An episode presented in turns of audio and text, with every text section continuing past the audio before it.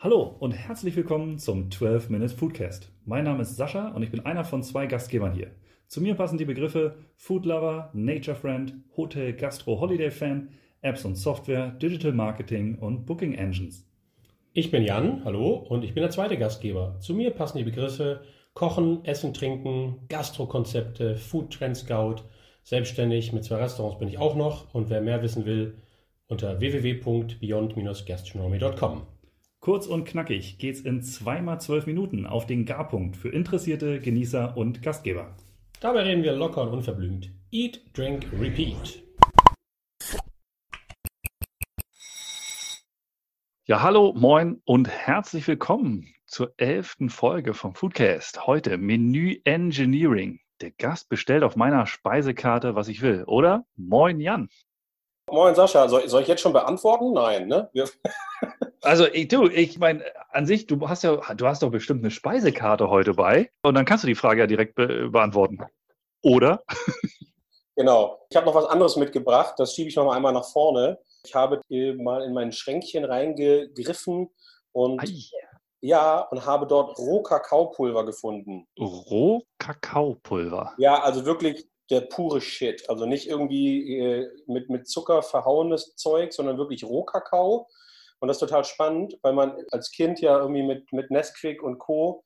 Äh, so ein bisschen äh, versaut wurde, weil alles super süß ist und, und nur so ein bisschen kakaoig schmeckt und Schokolade an sich ja auch viel mehr irgendwie Magermilchpulver und Zucker inne, inne hat als Kakao.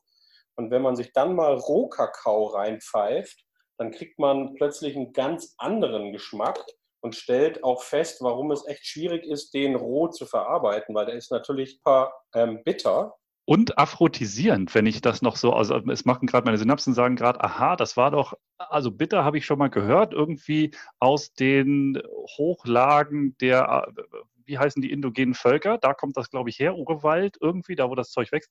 Und aphrodisierend wird auch nachgesagt, wenn ich das richtig weiß. Ja, also es ist, äh, es ist ein, nicht nur das, sondern es ist eigentlich ein Glücklichmacher bedeutet, äh, man kann es super gut auch für solche ganzen Themen einsetzen, wenn man so ein bisschen daran glaubt, dass Essen einen Effekt hat auf Wohlbefinden, ist Rohkakao ganz oben in der Liste. Also äh, es gibt lustigerweise, das ist ein, ich wollte das immer mal ausprobieren, vielleicht machen wir das irgendwann mal. Es gibt teilweise in so ganz freakigen Städten Partyvölker, die sich anstatt Koks mittlerweile Rohkakao schnupfen. Ei! Weil, weil, es, weil es scheinbar in irgendeiner Art und Weise diese, diese belebende, stimulierende, glücklich machende Wirkung hat. Ich, ich wollte gerade sagen, das macht glücklich wie unser Podcast, aber jetzt schweifen wir irgendwie, ganz, also mit dem Einwand hatte ich jetzt so nicht gerechnet und ähm, an sich äh, lieber trinke ich dann doch mein Nesquik oder, also nee, gar nicht, was trinke ich denn hier? Ovomaltine finde so. ich irgendwie ganz gut. Rohkakao super, kann man, kann man viel machen, hat viele, viele, viele positive Vorteile und viele Mehrwerte für jede Speisekarte. Was es nicht alles gibt. Genau. Wir, wir nehmen mal so ein bisschen vorweg, so als Einleitung. Also es ist klar vom Thema her, heute sind wir schon im, im hochprofessionellen Bereich unterwegs was dann schon Richtung Gastroprofis geht und interessierte, aufgeklärte Gäste, weil die Psychologie in der Gastronomie ist schon ein, High-End-Thema. Oder Jan? Siehst du das auch so? Gastronomie ist hochpsychologisch, würde würd ich sagen. Also wenn wir, ah, wenn, wenn schöner, wir, schöner, ja.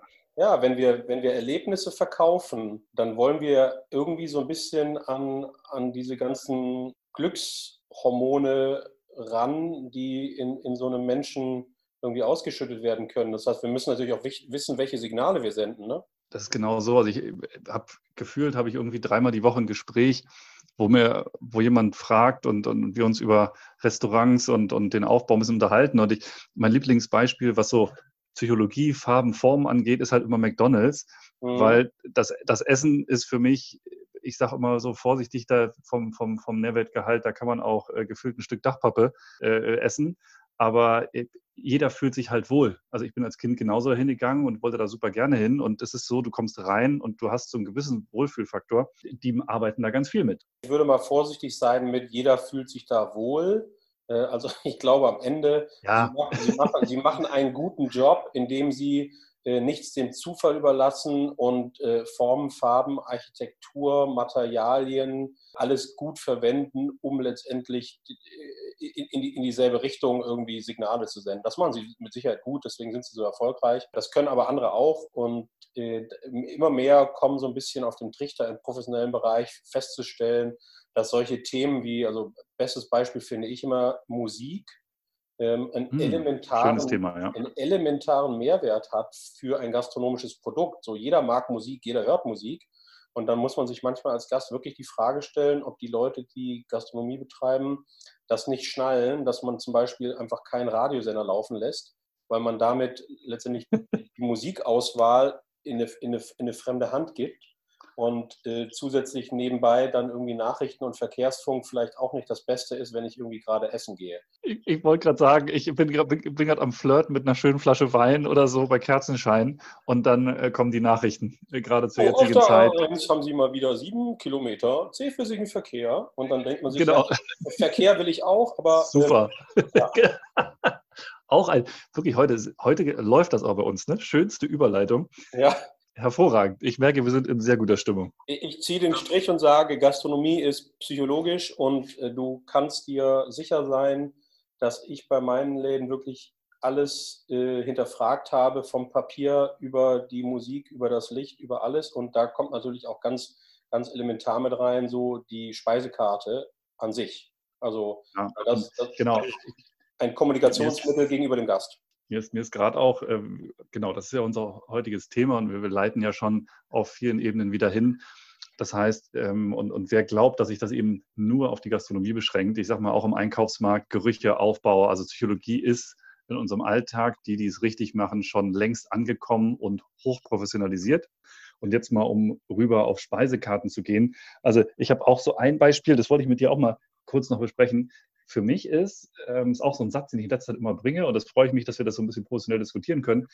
Bei mir, ich, ich ertappe mich, wenn ich eine Speisekarte lese und da steht irgendwo der Begriff vegan drauf, mhm. dann suggeriert mir das automatisch ein, ein Ticken gesünderes Restaurant. Siehst du das auch so? Ist das, ist das schon so ein einfacher Trick oder äh, bin ich einfach zu einfach gestrickt? Kann ja auch sein wir Menschen sind alle einfach gestrickt. Wir, wir funktionieren über Signale. What wires together, fires together. Das sind die, die, äh, das ist ein schlauer Spruch von Leuten, die Markenbotschaften bauen. Rot bedeutet äh, Aggressivität bzw. Aufmerksamkeit und, und genauso funktioniert das mit, mit so Wortthemen, die, die grundsätzlich verbunden sind mit Gesundheit, also vegan, äh, vegetarisch, frische. Also wenn ich diese Worte verwende, suggeriere ich das automatisch und das bedeutet, dass der Gast unterbewusst, also wir reden hier sehr stark über Unterbewusstsein übrigens heute, unterbewusst das Gefühl hat, äh, irgendwie ist es frisch.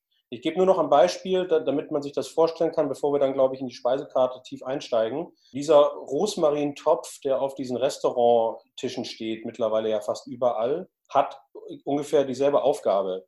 Also weil ansonsten hat er ja keinen Mehrwert. Also weder gehen die Köche irgendwie durchs Restaurant und zupfen den Rosmarin, um ihn zu verkochen, noch sitzt ein Gast am Tisch und, und nimmt sich Rosmarin vom Kräutertopf zum Nachwürzen, sondern dieser Topf mit Rosmarin, der suggeriert Frische, der suggeriert Gesundheit, vielleicht noch so ein paar, ein paar andere Attribute. Demzufolge findet man das Mittel immer häufiger und die Leute haben dann automatisch den Eindruck, dass mehr mit frischen Produkten gearbeitet wird.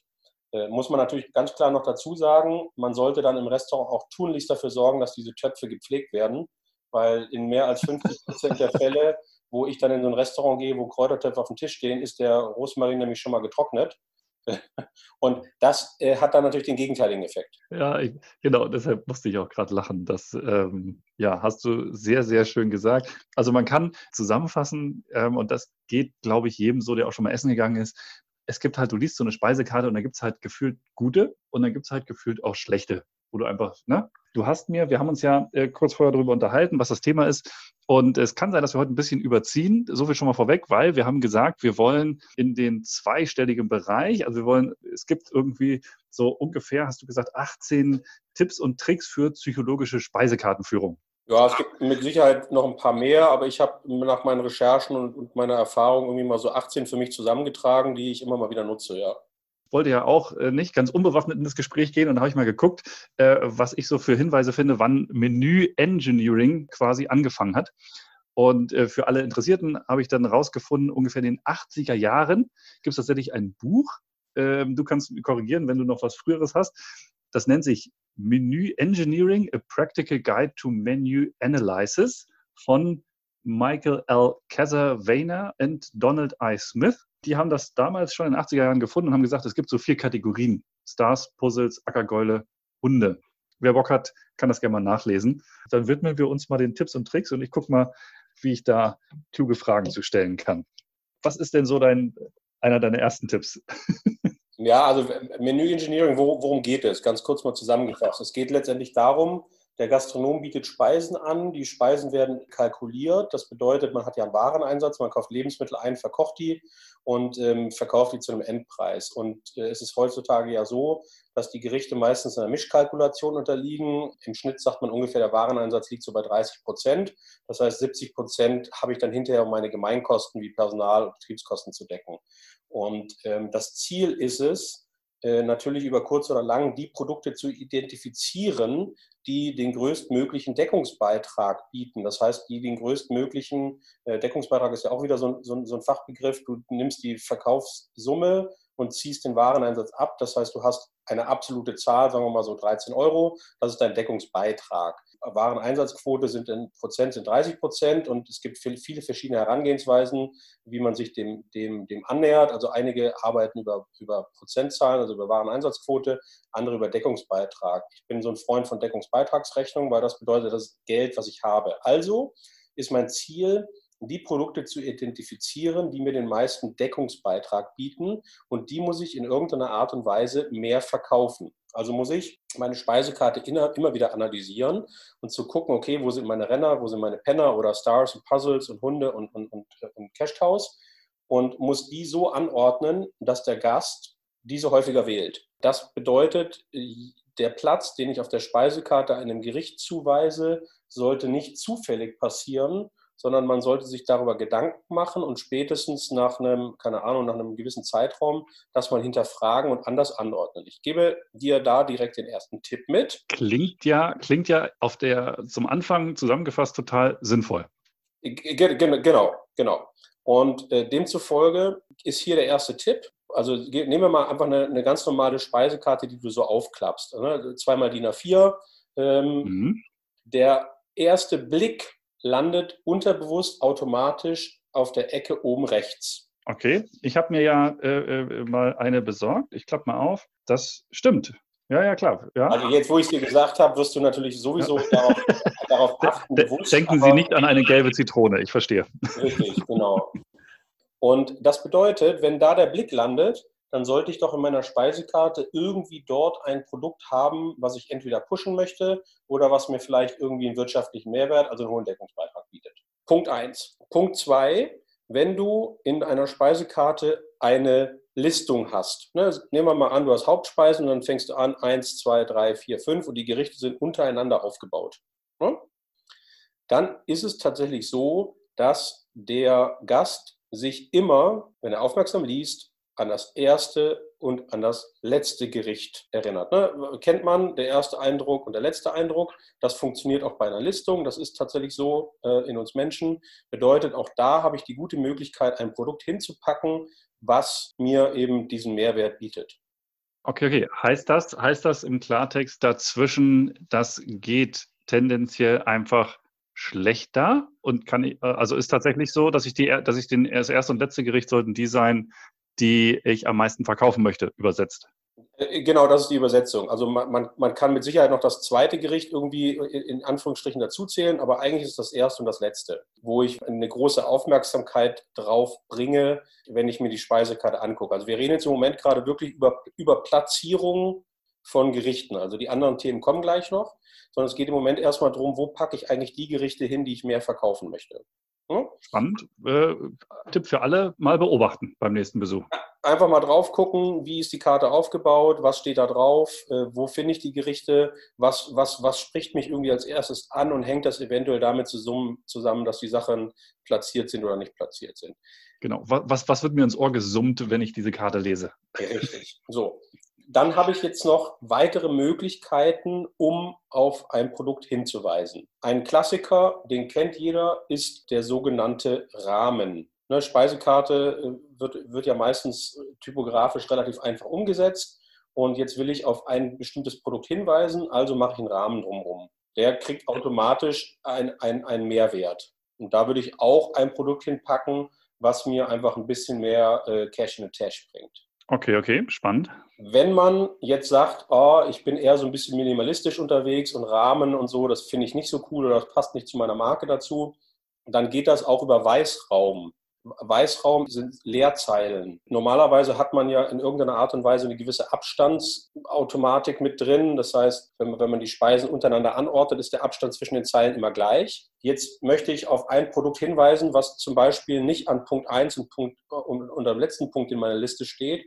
Also mache ich vorher und nachher einen größeren Abstand. Also muss jetzt nicht unbedingt eine komplette Leerzeile sein, aber ich mache automatisch einen Abstand mehr und unser Auge wird das wahrnehmen und damit unserem Gehirn ein Signal senden sagen, oh, guck mal hier, wichtig. Okay, tatsächlich über Abstand. Also man kennt ja CI-Guides, ne? also Corporate Identities, wo man sagt, okay, so soll das aussehen, soll alles gleich aussehen. Das macht natürlich sehr viel vom Gesamtauftritt einer Marke generell und auch eben bei Restaurants, Speisekarten als gedrucktes Mittel, was dann in der Regel auf dem Tisch ist, oder gebracht wird, da spannend. Also, dass da auch der Abstand mir schon unterbewusst was suggeriert, das ist äh, auch mir gerade neu. Okay. Genau, und wie gesagt, alle Tipps, das bedeutet nicht, dass man sie jetzt alle umsetzen muss. Kann ja sein, dass die einen oder anderen mehr auf einen zutreffen als die anderen. Deswegen erzähle ich einfach ein bisschen mehr darüber. So kann man sich dann irgendwie rausziehen, was funktioniert und was funktioniert nicht für mich und was kann auch irgendwie mit meinem CI, mit meinem Corporate Design irgendwie umgesetzt werden. Also das heißt, wir haben, wir haben die Möglichkeit schon mal über eine gewisse Art von Platzierung auf der Speisekarte einen gewissen Fokus auf das Unterbewusstsein unseres, unseres Kunden zu bringen. Ja? Mhm. Was mir bei Abstand gerade noch einfällt, ist die Sache, ob es, wenn zu viel, also dieses äh, das klassische, was ich auch immer antworte, wo ich sage, hey, wenn zu viele Gerichte einfach auf der Karte sind mit einfach so vielen äh, Beilagen und äh, alle Nudeln, Reissorten und Kartoffeln dieser Welt, dann sage ich mir immer, okay, das äh, kann nicht frisch vorgehalten werden. Also da sozusagen ein Tradebargen, also Mittelmaß finden zwischen Abstand und dann Speisen und ne, ab der siebten Seite sinkt, glaube ich, auch die Aufmerksamkeit. Ist das, gehst du mit dem d'accord oder hast du da noch ein, auch eine, eine, eine, Einstellung zu, wie viel ist gut, wie viel ist nicht gut, so in die Richtung? Also ich, ich, ich bin mittlerweile so, dass ich sage, mach die Karte so klein wie möglich. Also bleib minimalistisch pack ja nicht zu viel drauf. Das hat jetzt mit der Speisekartengestaltung erstmal wenig zu tun. Ich glaube, was du gesagt hast, dem, dem, dem stimme ich zu. Es geht eher um so ein bisschen das Vertrauen gegenüber der gastronomischen Leistungsfähigkeit der Küche. Ähm, also das geht, geht für mich irgendwie einher mit, mit der Art und Weise, wie ich mein Angebot aufbaue. Also wenn ich, wenn ich Sushi, Burger, Döner, Krok und Pizza mache, gleichzeitig in derselben Karte, dann gehen bei mir die Alarmzeichen an, weil ich sage, also entweder du bist in der glücklichen Situation, dass du einen Türken, einen Italiener, einen Asiaten ähm, und einen Franzosen im Team hast, oder aber du hast die alle auf Reisen geschickt, dann kann das auch funktionieren. Also wenn ich da, wenn ich wirklich die Geschichte drumherum bauen kann. Aber ansonsten bin ich immer sehr skeptisch. Das heißt, ich bin ein Freund von kleinen Karten, wenig Gerichte, darauf den Fokus und die gut, weil natürlich ab einer gewissen Menge an Informationen ich als Gast nicht mehr entscheiden kann äh, weil ja. dann ist die Auswahl zu groß und dann werde ich, dann werde ich wahrscheinlich eher auf Produkte gehen, die ich kenne und, und werde vielleicht irgendwelchen Besonderheiten auch keine Chance geben. Ja, und dann, dann habe ich immer das Gefühl, also mir geht es dann immer so, wenn ich so super viel habe und sage, oh, das ist gut, das ist gut, irgendwie, mm, oh, hm, und mir ganz verschiedene Bilder im Kopf zeichne, zwischen eben Dönerpasta und allem Möglichen, dann habe ich auch immer das Gefühl, was verpasst zu haben. Ja. ja?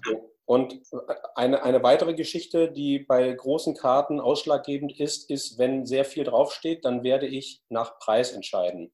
jetzt kommen wir zu den nächsten spannenden Themen, wie man, das, spannend, ja. wie man das in der Speisekarte ändern kann. Also klassische Speisekarte, äh, die ihr vielleicht alle jetzt vor Augen habt, ist links stehen die Gerichte, rechts in der Spalte stehen die Preise. Richtig? Ähm, ja, genau. So sind Speisekarten, so kennt man sie. So, genau. Was passiert ist, wir Menschen sind ja, wir sind ja schlaue Leute und wir werden anfangen, die Speisekarte in der Spalte mit den Preisen zu lesen äh, werden uns also nicht auf die Gerichte konzentrieren, sondern wir lesen in, in, in, in, der Preisspalte, gucken an, was so ein bisschen unserem Geldbeutel entspricht, wandern dann mit dem Blick nach links und schauen, ob das Gericht passt und ich es essen möchte. Und dann wähle ich das aus. Wir sind so sehr von Preisen getrieben, weil die Preise ja auch direkt mit dem Schmerzzentrum im Gehirn verbunden sind, dass wir, was das angeht, sehr sensibel sind. Bedeutet, wir wählen nach Preisen aus. Ich möchte das aber nicht, weil A als Gast ich damit nicht das bestelle, was ich wirklich unterbewusst essen möchte und B ich als Gastronom in die schwierige Situation komme, den Gast über den Preis zu lenken. Und ich glaube, in der heutigen Zeit mit, mit den ganzen Lebensmittelskandalen und der Schwierigkeit einer ordentlichen, bewussten, nachhaltigen Ernährung sollte man nicht über den Preis kommen, sondern über ein gutes Produkt und die Einstellung dahinter. Was kann man jetzt tun in der Speisekarte? Es ist total einfach man rückt die Preise ein. Das heißt, man macht es dem Gast etwas schwieriger, indem man Hindernisse baut, die er aber dankbar annimmt. Äh, bedeutet, dass ich den Preis nicht in eine extra Spalte packe, sondern einfach mit einer Leerzeile hinter den letzten Satz, hinter, den Letz-, hinter das letzte Wort meiner Speise. Die, die Frage, die ich mir gerade stelle, ist, oder du lässt die Preise einfach weg. Naja, dann hast du ja, dann hast du ja kein Geld. Dann hast du auch kein Schmerzzentrum. Ist provokant gestellt die Frage, aber deshalb stelle ich sie. Genau, nur ähm, ich, ich muss meine Preise auszeichnen. Also von daher komme ich dann in andere Schwierigkeiten rein, äh, die, die, die, die ich mir gerne nicht erlauben möchte. Äh, grundsätzlich ist aber natürlich das die richtige Herangehensweise. Du kannst auch sagen, alle, alle Gerichte kosten 22 Euro und schreibst das irgendwie über deinen Eingang und dann brauchst du die Sachen nicht mehr irgendwo erwähnen. Aber im Grunde genommen haben wir ja eine Kalkulation mit unterschiedlichen äh, Lebensmitteln dahinter. Also ergibt das schon Sinn, einen Preis anzuführen. Ich würde ihn aber, wie gesagt, einrücken das heißt, direkt hinter dem Gericht ausführen. Das heißt, der Gast wird jetzt anzufangen zu lesen, über die Gerichte zu kommen und wird damit etwas auswählen, worauf er wirklich Bock hat. Und dann sieht er den Preis und liest ihn mit. Logischerweise ist der, hat der Preis dieselbe Schriftgröße, wird auch nicht fett gedruckt, sondern ist im, im Textfluss in, integriert. So, und hier kommt der nächste Tipp. Lasst bitte das Währungssymbol weg. Das heißt, dieses Symbol Euro oder Dollar oder wo auch immer euch bewegt, sendet einen Schmerzreiz. So, das, da kann jetzt das Euro-Symbol nichts für, aber wie gesagt, Preise sind verbunden mit dem Schmerzzentrum. Und wenn ich dann lese 24,90 Euro, Euro, dann tut das weh. Wie könnt ihr das umgehen? Spannend. Ist, ist das so? Ist Euro Geld ausgeben? Ist ja, das okay? Ja, ah, ja. Das, okay, ist, spannend. das ist tatsächlich so. Muss ich auch mal für mich beobachten. Und entsprechend kann man das einfach umgehen, indem man unten auf der Seite schreibt, alle Preise in Euro. Okay, okay. Also hatte ich, hatte ich so gar nicht auf dem, hatte ich so gar nicht bewusst. Und wenn ihr unten schreibt, alle Preise in Euro, dann nutzt ihr da bitte auch nicht das Währungssymbol, sondern ihr schreibt wirklich Euro aus als Wort. Und dann ist das tatsächlich so, dass es wissenschaftlich nachgewiesen worden, übrigens in den USA, dass ihr alleine durch diese letzten drei Tipps, die ich euch gegeben habe jetzt, der Umsatz äh, prozentual um circa 10 bis 15 Prozent erhöht werden kann. Das heißt, wir müssen den, diese Folge des Podcasts für 1,99 machen, damit wir auch was davon haben. Ja, wir müssen sie eigentlich verkaufen, ja. ja. Okay. Gut. So, wir sind bei Preisen. Ich würde noch einen draufsetzen und jetzt würde ich sagen, anstatt diese Rundung auf 0,90 oder 0,99, die man hier überall findet, macht sie bitte auf 0,50. Also nutzt anstatt 0, also ne, 5,50 Euro anstatt 5,90 Euro, weil diese 5 ist wesentlich sympathischer als die 9. Also ich kann es nicht anders erklären, auch das ist reine Psychologie, funktioniert aber auch hier, weil wenn ich schon mit Preisen, mit Schmerzzentrum zu tun habe, muss ich es eigentlich so nett wie möglich rüberbringen, dass mein Essen Geld kostet. Und deswegen mache ich das mit äh, Endungen auf 50. Das sind ja absolute Profi-Tipps hier. Also vielen, vielen Dank. Ja, noch ein super Tipp, der auch wieder zeigt, wie wir Menschen so ticken. Packt in eure Speisekarte, in eure Getränkekarte ein Gericht rein, was elementar teuer ist. Also nehmt eine Flasche Rotwein, die kostet 179,50 Euro auf 0,75 Liter. Also die muss natürlich auch irgendwie einen gewissen Gegenwert haben. Ah, ähm, den Trick kenne ich. Ich weiß, was jetzt kommt. Ja, weil, weil wir dann, wie wir Menschen vergleichen, ähm, ich, ich kenne den Fachbegriff nicht, ähm, da, da, arbeiten viele, viele Psychologen und auch Wirtschaftspsychologen mit. Das bedeutet, alle anderen Preise sind entsprechend in der Wahrnehmung wesentlich günstiger. Ja, das ist äh, tatsächlich ein sehr spannender Ansatz. Ne? Den gibt es auch schon immer. Irgendwie mach ein super High-End-Gericht drauf und dann die restlichen wirken tatsächlich im Kopf, obwohl sie es nicht sind. Das muss man ja ganz klar sagen. Ja. Ähm, die wirken ein wenig günstiger. Äh, spannende. Und, und, das, und das teure Produkt packst du auch irgendwo an Anfang, also dass dieser Impuls gesetzt wird. Aha, also das ist auch ein Tipp. Ich hätte jetzt gedacht, so quasi, das sollte steigen. Also von irgendwie günstig und dann zum Schluss teuer und dann wirkt, das, wirkt der Rest alles günstiger. Du sagst tatsächlich dann auch am Anfang einfach. Ja, ja, du, du musst ja erstmal die Messlatte setzen. Ah, so, okay, ja, verstanden. Ja, so, damit sind wir so ein bisschen bei, bei, mit, dem, mit dem ganzen Thema Preise, glaube ich, relativ, relativ fein. Ähm, jetzt kommen wir noch so ein bisschen zu so ein paar Tipps, die die, die Beschreibung von Speisen und, und textliche Möglichkeiten beinhaltet. Ich wollte gerade sagen, wir sind, wir sind jetzt schon sehr in der absoluten Profi-Fachrichtung unterwegs, also Psychologie über Preise, über Abstände. Ich bin ja auch ein, ein, eher ein visueller Mensch, das heißt Bilder zeichnen, ja, über Worte, über Emotionen. Da geht ja auch sicherlich einiges, wenn ich das Thema schon so ein bisschen erahne. Genau, genau, genau. Also ich, ich mache mal einen, einen vorweg. Äh, das, das hat ja Amazon perfektioniert und die machen das ja auch nicht aus Spaß, sondern weil es funktioniert. Die haben ja meistens äh, irgendwie sowas drunter wie Gäste, die Produkt A gewählt haben, kaufen auch B, beziehungsweise die meisten Kunden kaufen Produkt Z oder so. Das sind Dinge, die mir auch Vertrauen suggerieren. Das heißt, in der Speisekarte mal was reinzuschreiben, wie die meisten Gäste wählen unser australisches ähm, Rinderfilet mit Tieren, die irgendwie nach artgerechter Haltung aufgewachsen sind, ist ein absoluter Verkaufsimpuls. Genau, also wobei da fällt mir dazu auch was ein. Es ist natürlich, so wie du zum Anfang gesagt hast, wie das Farbspiel, also rote Farben suggerieren etwas.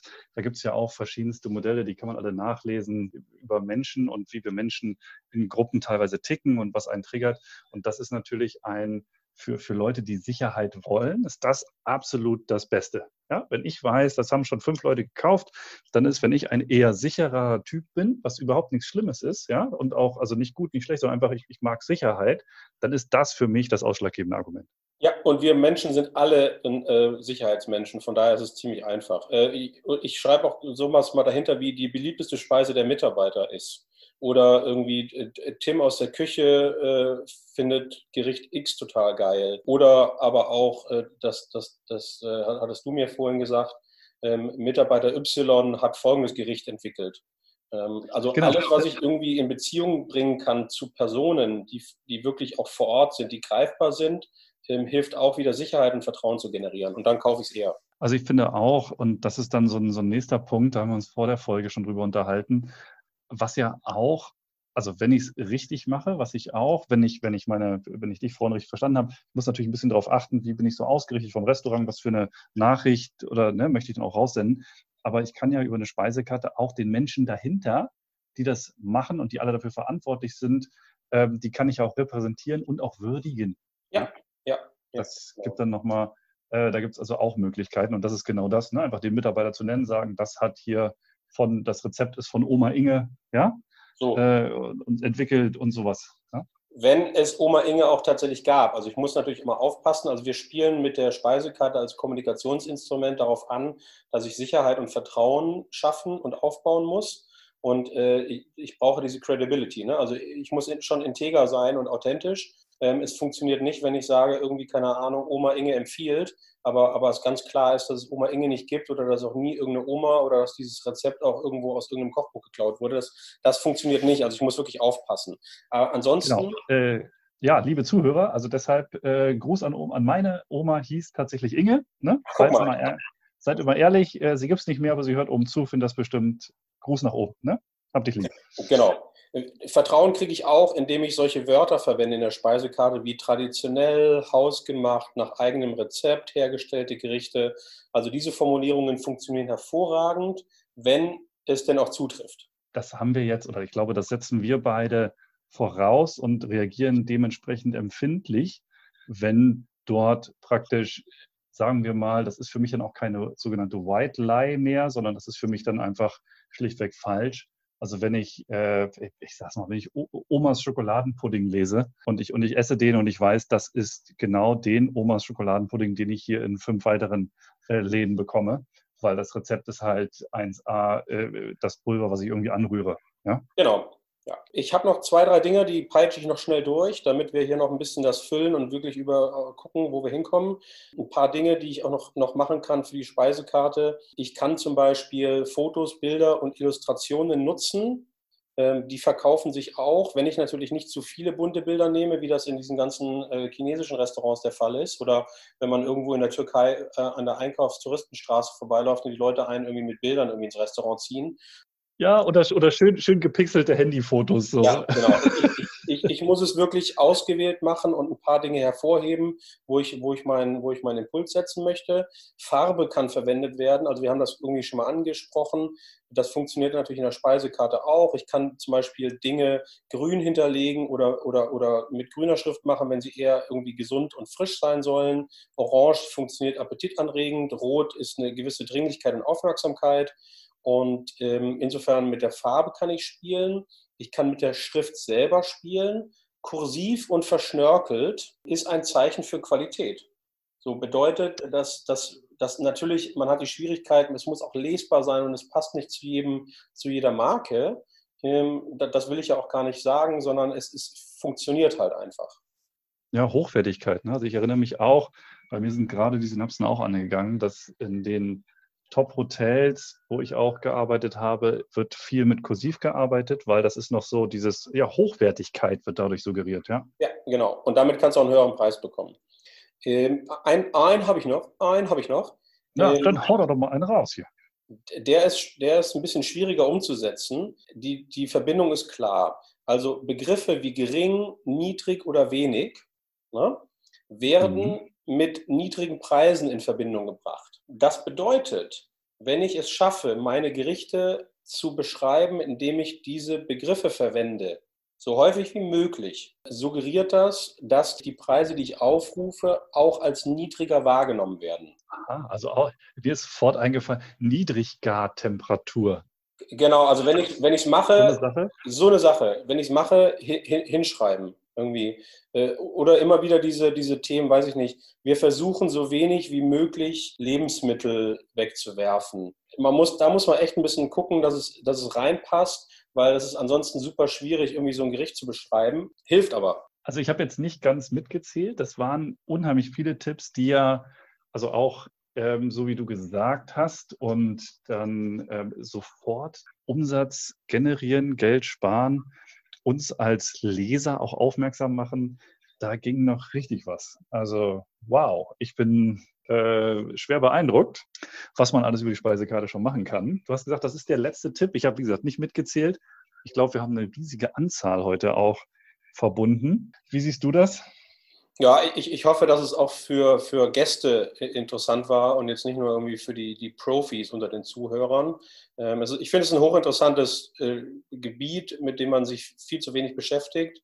Und von daher war das uns eine Folge wert. Wir haben auch echt überzogen heute, aber ich glaube, es ist trotzdem ein bisschen kurzweilig gewesen. Man kann jetzt irgendwie, wenn man essen geht, ein bisschen genauer drauf gucken, wie man selber äh, unterbewusst geleitet wird. Und ähm, ja. Genau, weil ich finde auch, dass genau dieses Spiel ja Spaß macht. Also mir macht es besonders Spaß, wenn ich mit Leuten, die auch einen, einen guten Gaumen haben und einen gewissen äh, Essens- und, und Kulinarik-IQ haben, wenn du mit denen irgendwo hingehst und dann dich praktisch in ein Spiel mit dem Gastronomen begibst, wo du sagst, er hat sich viel Mühe gemacht, du genießt gerne, ja, das ist ja das Schöne. Und äh, wenn wir alle unseren IQ heben, dann haben wir haben wir ja was gewonnen. Und so ist diese Folge, glaube ich, auch von uns diesmal zu verstehen. Deshalb äh, vielen Dank fürs Zuhören. Wir wünschen euch eine gute Zeit. Wir sind in Folge 11, das heißt Folge 12. Wir suchen noch nach einem super kompetenten Gesprächspartner. Zu jeder zwölften Folge denken wir uns, da wollen wir was ganz Besonderes machen. Deshalb, äh, wenn ihr Interesse habt, meldet euch gerne, gebt uns Feedback und bis dahin, eat, drink, repeat.